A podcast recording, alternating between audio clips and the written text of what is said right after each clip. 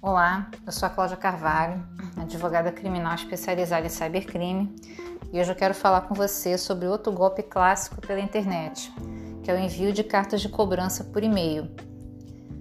Atualmente, o pagamento de despesas, a comunicação entre fornecedores e clientes é bastante comum através dos e-mails.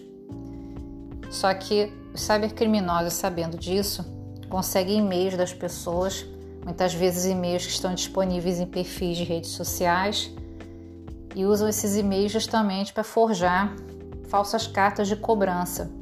Cobrança de quê? Cobranças de banco, de supostos empréstimos, cobranças de firmas que fazem esse tipo de serviço, alegando que a pessoa teria uma dívida. Só que para essas cartas de cobrança chegarem, primeiramente a pessoa que, se fosse o caso de ser devedora, deve ser comunicada da existência da dívida pelo SPC, porque é uma obrigação imposta pela lei. Posteriormente, se houver realmente uma dívida, essa dívida é comunicada por uma carta que vai ser enviada para a residência desse devedor, para o seu domicílio.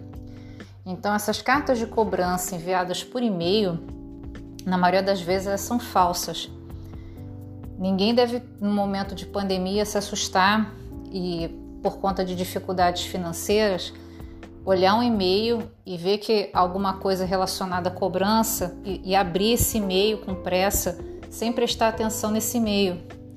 Porque, principalmente no caso dos bancos, não é comum carta de cobrança por e-mail. As comunicações de dívida bancária não são feitas dessa forma. Muitas vezes são feitas por contatos diretos de centrais de cobrança, pela própria comunicação do banco. Então, essas cartas de cobrança por e-mail, na maioria das vezes, são falsas.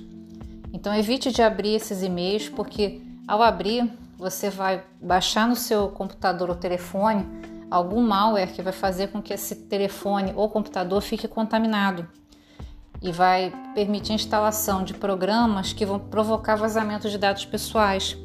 E aí você abrindo esse e-mail que não tinha nada de importante, você não tinha uma dívida, você pode acabar contraindo uma dívida porque o cybercriminoso vai acessar os seus dados e fazer uma compra, muitas vezes num valor significativo, e aí essa dívida vai realmente existir, porque você não vai nem saber que ela foi feita e depois vai receber realmente a verdadeira carta de cobrança.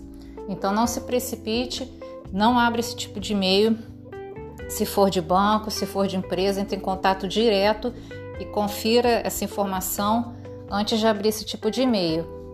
Um abraço, proteja-se.